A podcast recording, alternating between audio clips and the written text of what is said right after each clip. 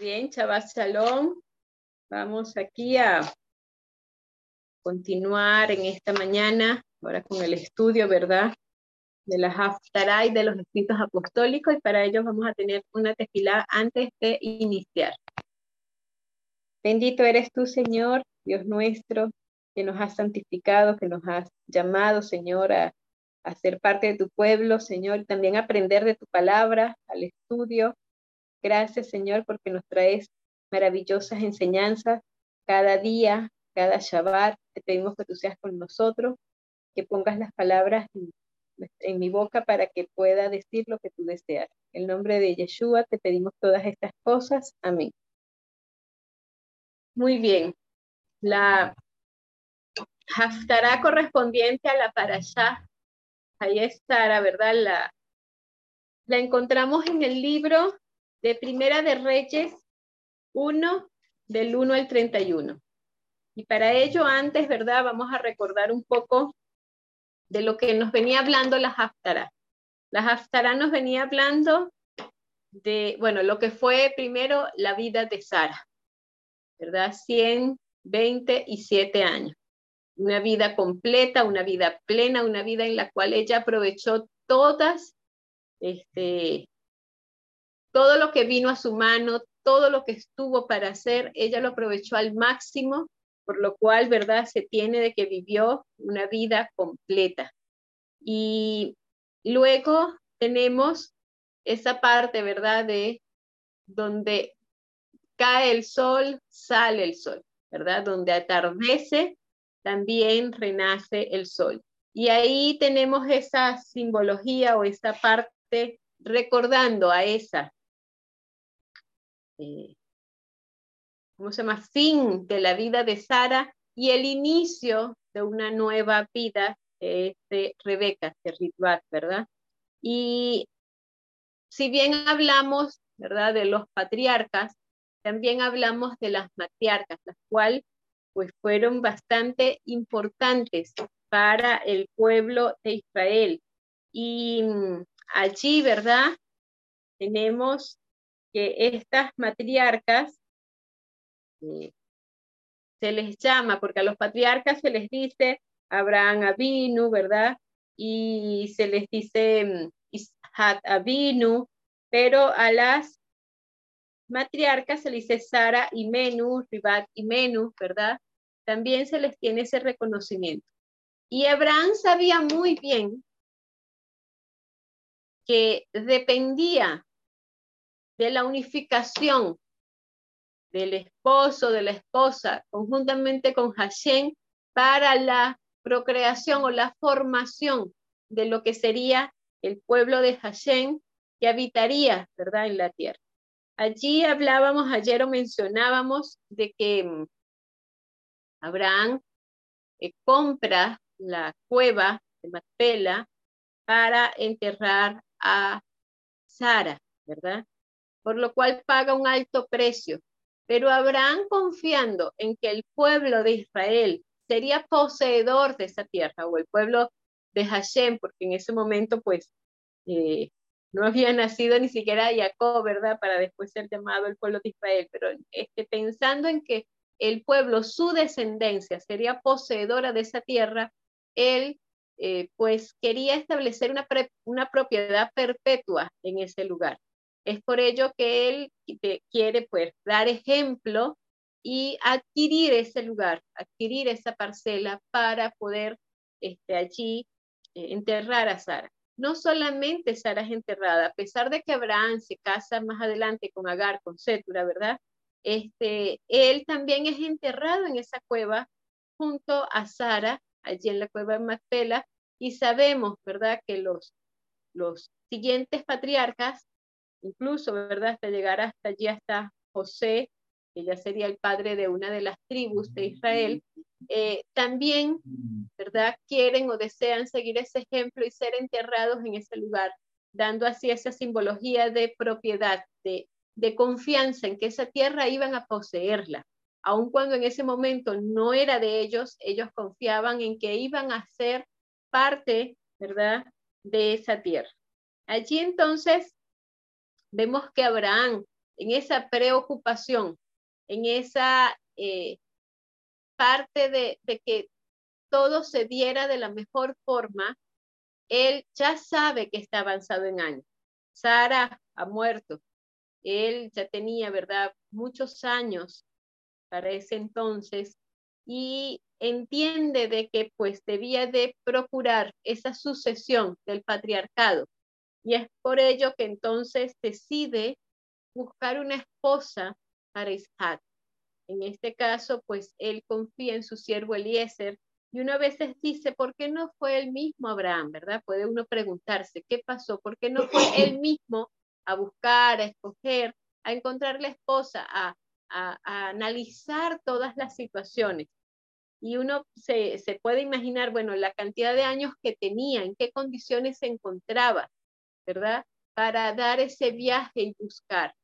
Y él confía en este siervo Eliezer que había nacido en su casa y cuánta confianza podía tener en él para darle la responsabilidad de que bajo su criterio encontrara una esposa para Isaac.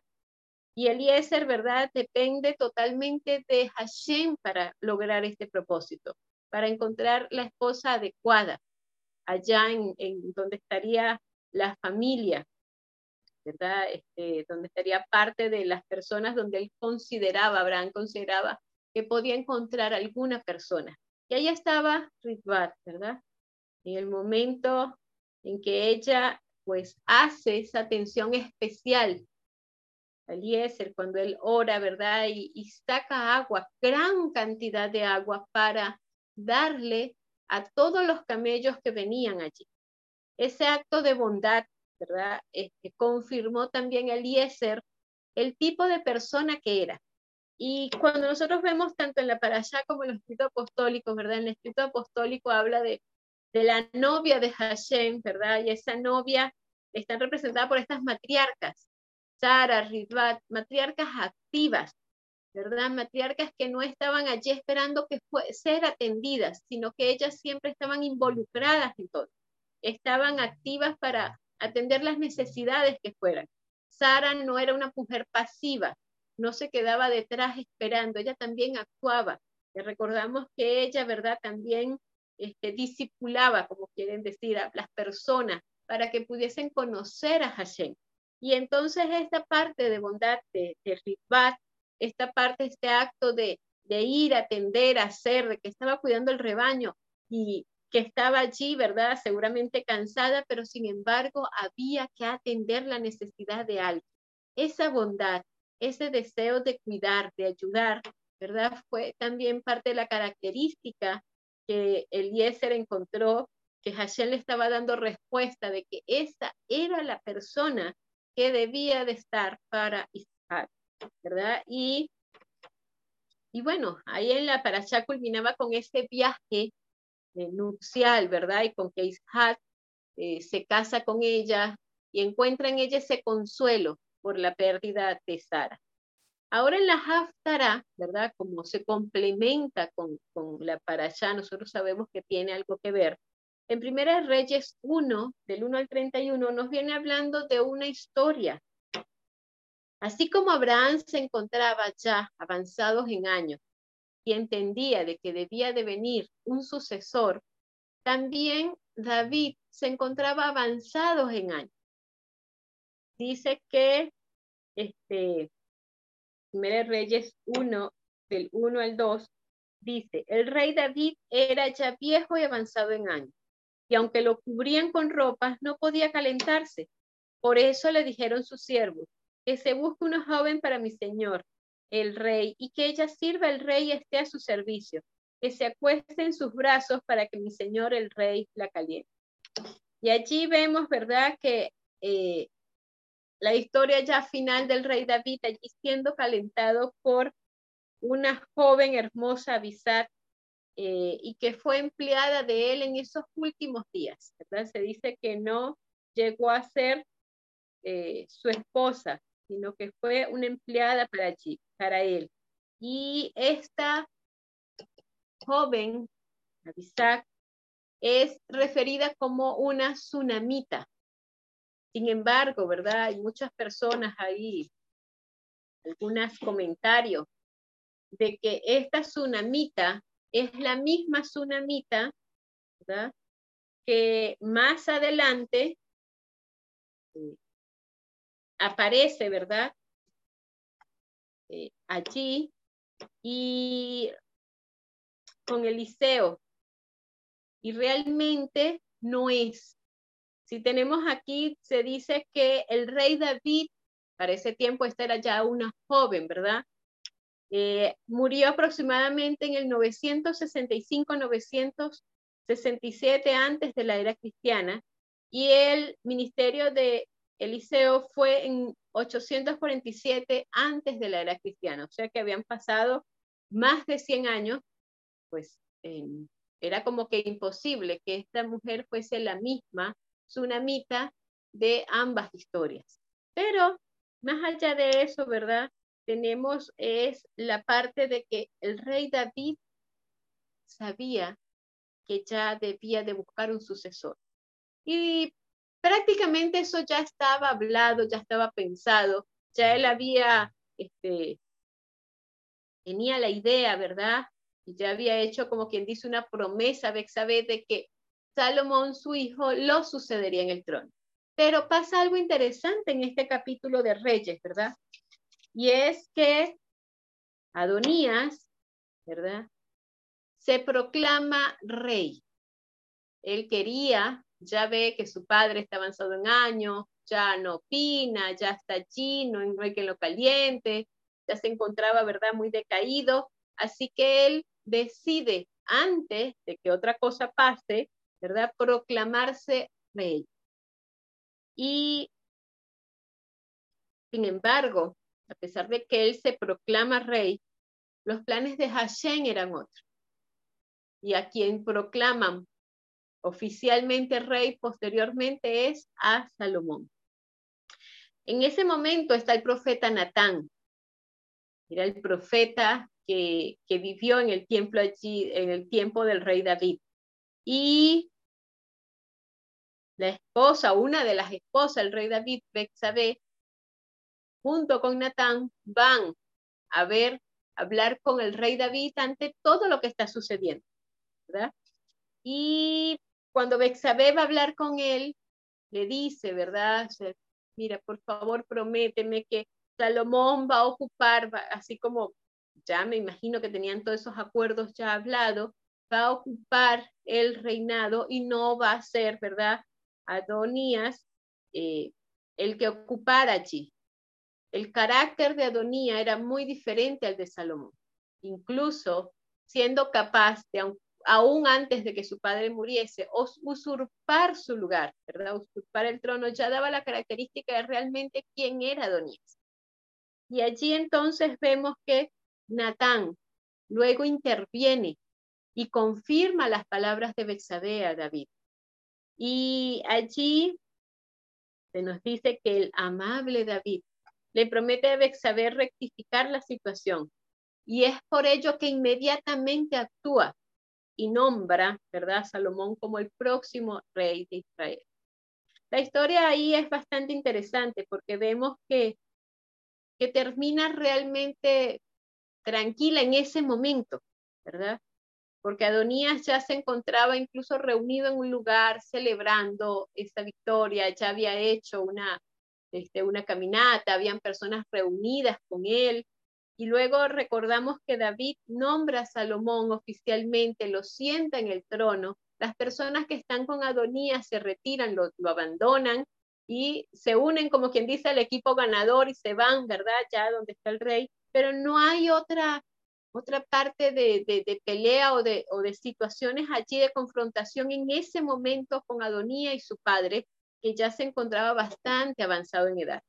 Sabemos después que, bueno, ocurren otras situaciones, pero en ese momento es interesante que a pesar de que Adonías tenía esa disposición, esa, esa parte de levantamiento, no, no eh, desobedece, ¿verdad?, las órdenes de su padre.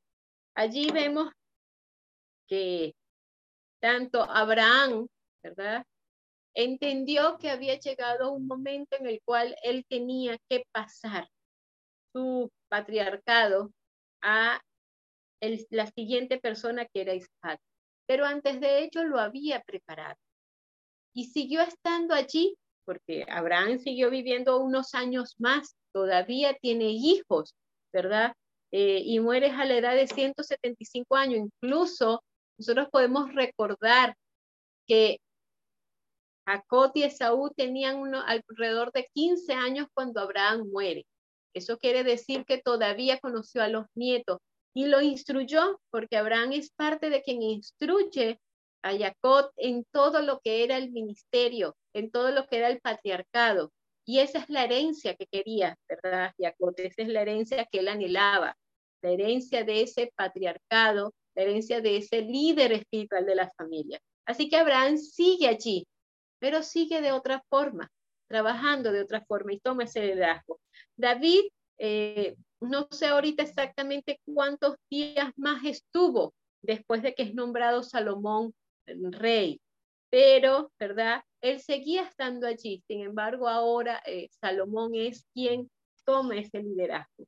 El Señor es bastante misericordioso, ¿verdad? Al no dejar a su pueblo solo. Él siempre está allí, ¿verdad? El Señor siempre está presente, pero también siempre ha dejado personas, líderes, ¿verdad? Profetas que estén allí para acompañar al pueblo, para liderar, para guiar. Recordamos por allí, ¿verdad? Este Moshe eh, llega un punto, ¿verdad? En que ya va a culminar, sin embargo, había estado formando desde muchísimo tiempo antes. Hoy leí en una de las matinales que hablaba de que Josué participó en, fue el que lideró, ¿verdad? Y a veces uno se olvida. Josué fue el que lidera la batalla contra los amalecitas. Y eso es prácticamente iniciando el camino del desierto, iniciando, ¿verdad?, esa travesía por el desierto. Ya para ese momento, este, Josué era parte allí de, confianza, de entrenamiento de Moshe, de este liderazgo, ¿verdad? Y cuando Moshe, Moshe se va, el pueblo sí lo extraña, pero confía en que está este Josué con ellos para guiarlos, para orientarlos cuán bueno es el Señor. Siempre ha estado allí presente y siempre ha dejado, ¿verdad?, a líderes para que guíen a su pueblo. A pesar de que el pueblo pueda desviarse, pueda abandonarlo, pueda cometer errores, siempre está allí alguien para llamarlo la atención, para llamarlos al arrepentimiento. Sabemos que con el carácter que tenía Adonías, difícilmente iba a continuar, ¿verdad? La parte espiritual que David, su padre, había realizado hasta ese momento. En cambio, Salomón, ¿verdad? Con espíritu humilde, lo primero que hizo fue buscar sabiduría de Hashem para guiar. ¿Cometió errores Salomón? Sí. ¿Cometió errores David? Sí. Sin embargo, ellos fueron grandes líderes allí. David se conoce o se recuerda como por Hashem como un hombre con el corazón conforme a su corazón. Y a Salomón se lo recuerda como un hombre sabio, el más sabio que ha existido en toda la tierra. Así que vemos, ¿verdad?, que qué importante. Siempre el pueblo ha sido llevado, guiado desde Abraham, ¿verdad?, el patriarca que fue llamado allí para guiar a su pueblo, hasta el final de la historia, el Señor siempre va a tener personas para guiar a su pueblo, para llamarle la atención, para orientarlos, para llevarlos a Él, ¿verdad? y siempre está buscando quién está dispuesto a estar en sus manos, a ser sus instrumentos para realizar esta labor. Y el Señor escoge al quien Él quiera para realizar este trabajo. Aquí vemos que ya en los escritos apostólicos, los escritos apostólicos y, y el Ben Midrash, ¿verdad? Están muy ligados, están bastante, este, porque está hablando de la esperanza y este también está hablando de todo lo que es la nueva Jerusalén, ¿verdad? La esposa ataviada, la, la, gloria de Hashem, ¿verdad? Allí viniendo para establecerse, para venir, ¿verdad? Nuevamente a estar, para bajar, ¿verdad? De, de, de allí, de, del cielo con Yeshua y con sus ángeles. Allí vemos, recordábamos, ¿verdad? Que Sara, la esposa de Abraham, y Ritbat, la esposa de Isaac, eh, fueron las novias de los patriarcas, ¿verdad? Y también recordamos a Lea y a, a, Rachel, pero no hemos llegado todavía a estas partes, por eso hablamos solamente ahora de estas dos matriarcas que están allí, pero hoy en día sabemos que hay otras matriarcas, ¿verdad? Y allí, ¿verdad?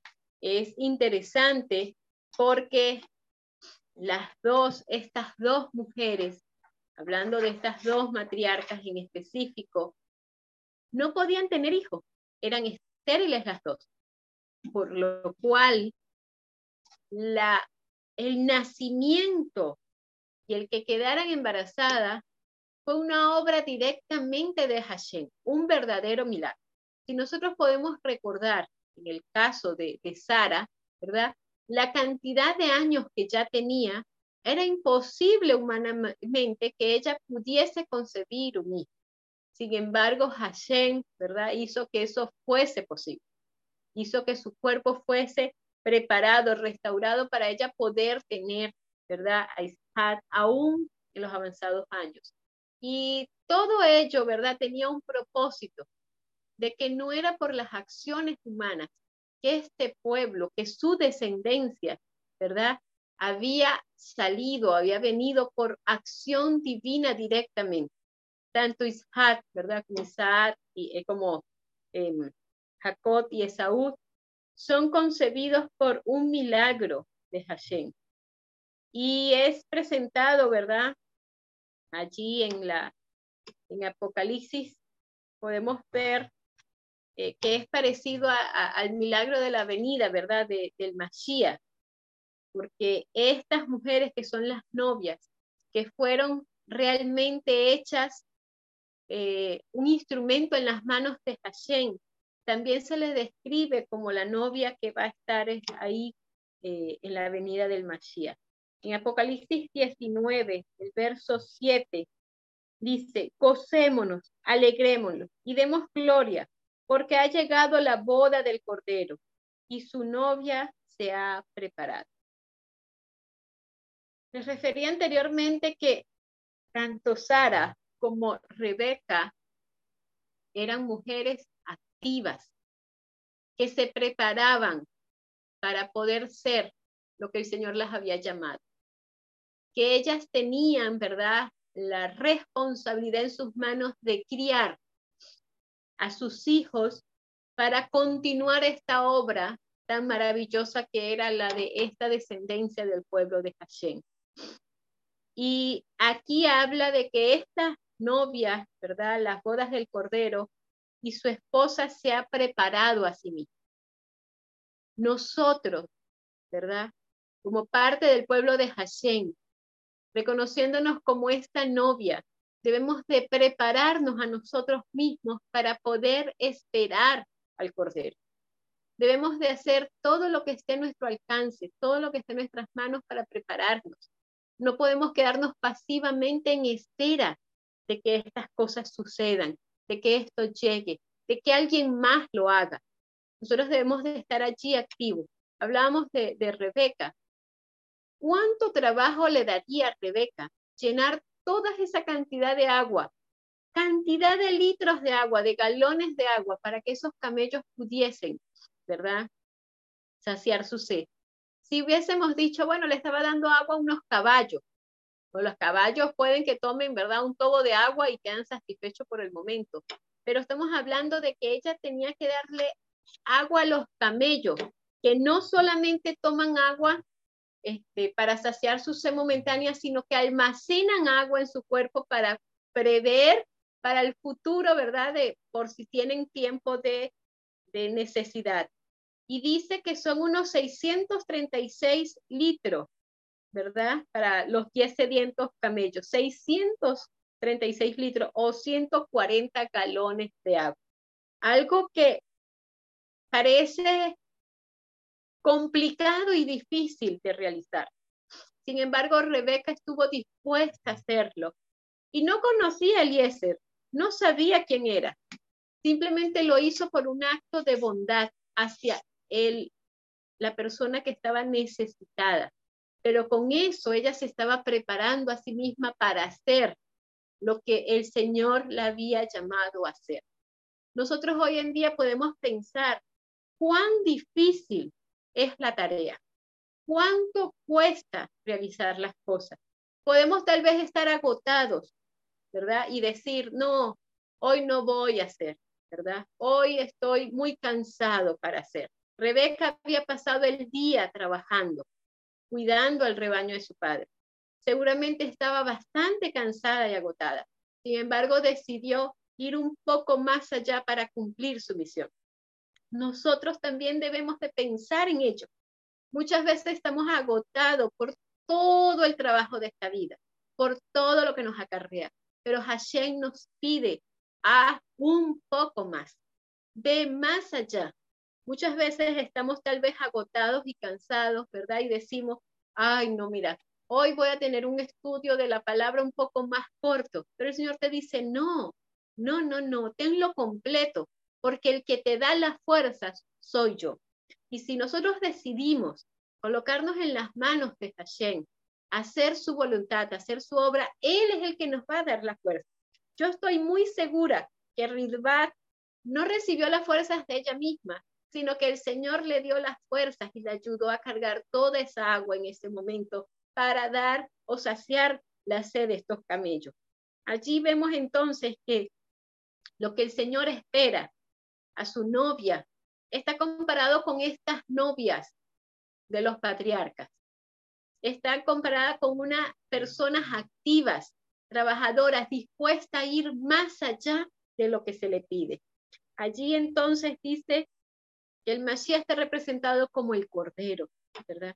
El Cordero de Pascua, que fue degollado en la Pascua el año 31 de la era cristiana. Y el pueblo de Dios, nosotros, estamos representados como la novia del Señor. Entonces, en base a eso, debemos de analizar bien la vida de estas mujeres, de estas matriarcas, porque nuestra existencia hoy como pueblo está referido, ¿verdad?, a la vida de lo que fueron estas dos mujeres. Sara, por su parte, vivió plenamente todos sus días, Y nosotros debemos de pensar en ello. Debemos de vivir plenamente cada uno de estos días, cumpliendo cada cosa, sin que quedemos con ese espíritu de que, ay, lástima, no logré hacer esto. Uy, quería hacer aquello y no pude hacerlo. Se me acabaron los días, se me acabaron, se me acabó mi vida, mi existencia y no logré. Y es allí cuando nosotros recordamos, ¿verdad? A veces las personas, cuando de pronto tienen una enfermedad terminal y ya le dicen, ¿verdad? Te quedan tantos días. Muchas veces estas personas se dedican a cumplir deseos que querían realizar y nunca pudieron hacer. Y esta situación la podemos comparar con la vida de Moshe, quien también, por lo que vemos, vivió una vida plena y completa o se sentía completo, porque cuando Moshe recibió ya la instrucción de que iba a morir y que le quedaban ya pocos días porque ya se acercaban a entrar a Canaán, él no se dedicó a cumplir cosas personales, sino que continuó dirigiendo al pueblo. Se fue a despedir de su pueblo, estuvo allí involucrado con toda la tarea y la obra que él tenía por realizar. Pero eso nos quiere decir de que él se sentía gozoso consigo mismo y que lo que lo llenaba él realmente era el trabajo de un ministerio para Hashem. Eso es lo que llenaba su vida. Y no tenía su vida puesta en las cosas terrenales, sino en las celestiales. Y eso cambia la perspectiva de todas las personas. A veces nosotros decimos, ¿qué fue lo que no logré en esta tierra? Pero se nos olvida que nuestra esperanza y nuestra vista debe estar puesta en las cosas celestiales. Allí en Apocalipsis 21, 2, ¿verdad? Continúa diciendo el texto allí, y yo, Juan, vi la ciudad santa, la nueva Jerusalén que descendía del cielo de Dios, engalanada como una novia para su esposo. Y allí nos habla de esta ciudad. Ella es una novia adornada, hermosa para el Mashiach. Y dice que un ángel vino a, a Johanán para mostrarle esta hermosa novia, la esposa del Mashiach y del pueblo de Hashem. Y en el 21.9 continúa diciendo, entonces vino a mí uno de los siete ángeles que tenía las siete copas llenas de las siete últimas plagas y me dijo, ven y te mostraré la novia, la esposa del Cordero. Es tan hermosa esta novia que el mismo Johanán tiene dificultades para describir lo hermosa que era. Si nosotros continuamos viendo en el verso 10 y 11, ¿verdad? Dice, me llevó en espíritu a un grande y alto monte y me mostró la ciudad santa, Jerusalén que descendía del cielo de Dios. Resplandecía con la gloria de Dios y su fulgor era semejante a una piedra preciosísima, como piedra de jaspe, diáfama como el cristal. Aquí, en, otra versión, ¿verdad? Dice que con la gloria de Dios, su resplandor, como una joya rarísima, como un jaspe, clara como el cristal. Era tan hermosa esta ciudad, esta, esta novia de Hashem, que era imposible para él describir con qué se podía comparar. Porque esta ciudad está en el cielo y es la gloria de Dios y su resplandor. Y es difícil poder describir la hermosura de Hashem. Así como también cada una de las personas que se encuentran preparadas para esperar al Mashiach, cada una de sus obras es algo tan hermoso y tan bello que es posible, imposible de describir. Toda la preparación que nosotros estamos realizando, cada acto, cada situación, todo eso lo que hace es hermosearnos para Hashem, darnos esa belleza que nos estamos preparando para esperar al Mashiach, ¿verdad? Como su pueblo, como su novia, que está allí preparándose para estar eh, lista para la llegada del Cordero, para la llegada de la boda. Que el Señor nos ayude a poder reflexionar en estas dos materiales, a poder encontrar la belleza en cada una de ellas, a poder encontrar cuál fue su vida, cuál fue su acción, porque nosotros estamos íntimamente relacionados con ella y necesitamos, ¿verdad? Eh, igualarla para poder estar preparados para la venida del Mashiach. No importa cuánto nos cueste. Recordemos siempre, Hashem es el que nos da lo que necesitamos. De Él recibimos la fuerza. De Él recibimos todas las cosas que una persona podría requerir para cumplir fielmente su obra.